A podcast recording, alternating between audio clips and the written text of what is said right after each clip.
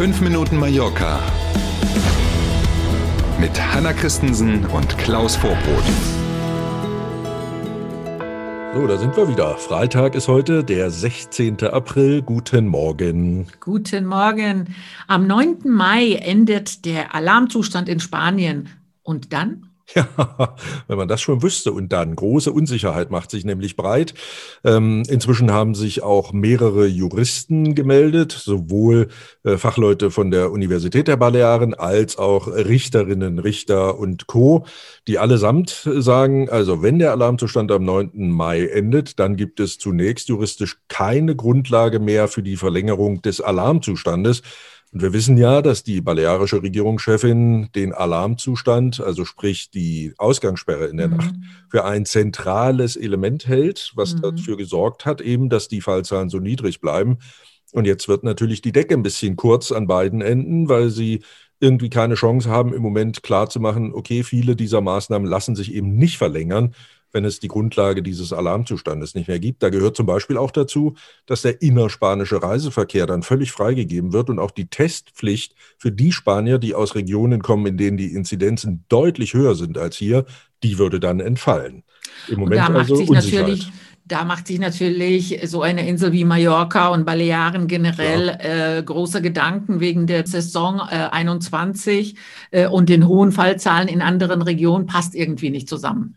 Carmen Calvo ist die Stellvertreterin von Onkel Sanchez in Madrid und die hat gesagt, eine Möglichkeit wäre, weil es ja nicht nur die Balearen sind, die sagen, wir brauchen irgendwie eine juristische Handhabe, damit wir weiter Maßnahmen beschließen können.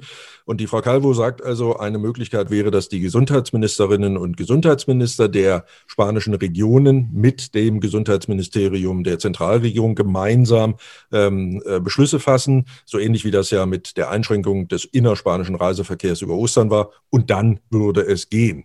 Da sagen die Juristen auch, das scheint hm. sicher. Wollen wir mal gucken, ob das geht. Ja, oder? das hört sich so nach Bund und Länder jede zwei Wochen zusammen, oder? Täglich grüßt das Murmeltier, genau. Ja, genau. Unsicherheit im Tourismus bleibt trotz positiver Erfahrungen zu Ostern. Wir bleiben beim Thema. Ja, wir bleiben leider beim Thema, so ist es. Ähm, es ist tatsächlich so, dass jetzt einige Hotels nach dem Kick-Off, wenn man das denn großkotzig so nennen will, zu Ostern wieder schließen. Ähm, einige sprechen davon, dass eine Auslastung derzeit so bis Ende Mai von 10 bis 15 Prozent nur vorhanden ist, dass das wirtschaftlich nicht funktionieren kann. Ähm, das kann man sich, glaube ich, selber auch ausrechnen, ohne dass man Fachfrau oder Fachmann sein muss. Dazu kommt die Unsicherheit mit Blick auf ähm, Großbritannien und den Tourismus dort. Da ist es ja so, dass äh, die Regierung zwar angekündigt hat, dass die Leute wieder reisen können, aber dass die Reiseziele in so ein Ampelsystem einsortiert werden. Und das kann dann eben heißen, im besten Fall bei Grün, man muss eben nur einen Test machen. Bei zwei Erwachsenen, zwei Kindern sind das aber eben auch 400 Pfund, die da fällig werden. Oder wenn man gelb oder rot ist, also wir dann, die Balearen meine ich damit, mhm. dann kann es passieren, dass die Briten, wenn sie aus dem Urlaub kommen, in Quarantäne müssen zu Hause. Und das ist natürlich ein K.O.-Kriterium. Wenn man also Test machen muss und in Quarantäne, dann kann man zwei Wochen Urlaub nochmal um zehn Tage ja. Quarantäne verlängern. Das geht dann eben nicht für viele, ganz klar. Mhm. Wenn wir schon beim Impfen sind, gute Nachricht auf den Balearen ist, es zeigt sich, äh, Janssen und AstraZeneca, Verzögerungen etc. haben überhaupt oder kaum einen Einfluss auf unseren Impfkalender hier.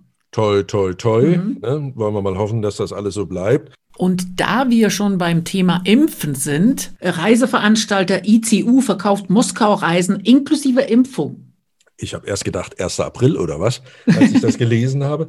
Ist aber tatsächlich so. Es gibt also diesen Reiseveranstalter, mhm. der ähm, seinen Hauptsitz in Madrid hat und schon seit über 30 Jahren nicht nur, aber hauptsächlich auch Reisen nach Russland verkauft, so transsibirische Eisenbahn und was man da nicht alles buchen kann bei denen. Ähm, und die haben jetzt in Angebot tatsächlich geht los bei 675 Euro, drei mhm. Tage Moskau inklusive zweimal mit Sputnik V geimpft werden. Oh, 675 ist nicht mal so teuer. Ne, ähm, ist dann natürlich bei 675 Euro ohne Kaviar, logisch. Ne? Wetter. Heute Sonne bei 18 Grad, Samstag Regen und nur 13 Grad und Sonntag wieder Sonne ab 17 Grad. Ist ab, toll oder was? Aprilwetter, ne? Aprilwetter auf Mallorca. Wir genießen einfach diesen Freitag und den Sonntag und Samstag bleiben wir in der Falle oder legen uns wieder rein. Nachdem wir allerdings auch morgen früh mit 5 Minuten Mallorca mit einem Special wieder für Sie da sind. Jetzt aber erstmal schönen Freitag und dann bis morgen. Bis morgen um sieben. Tschüss.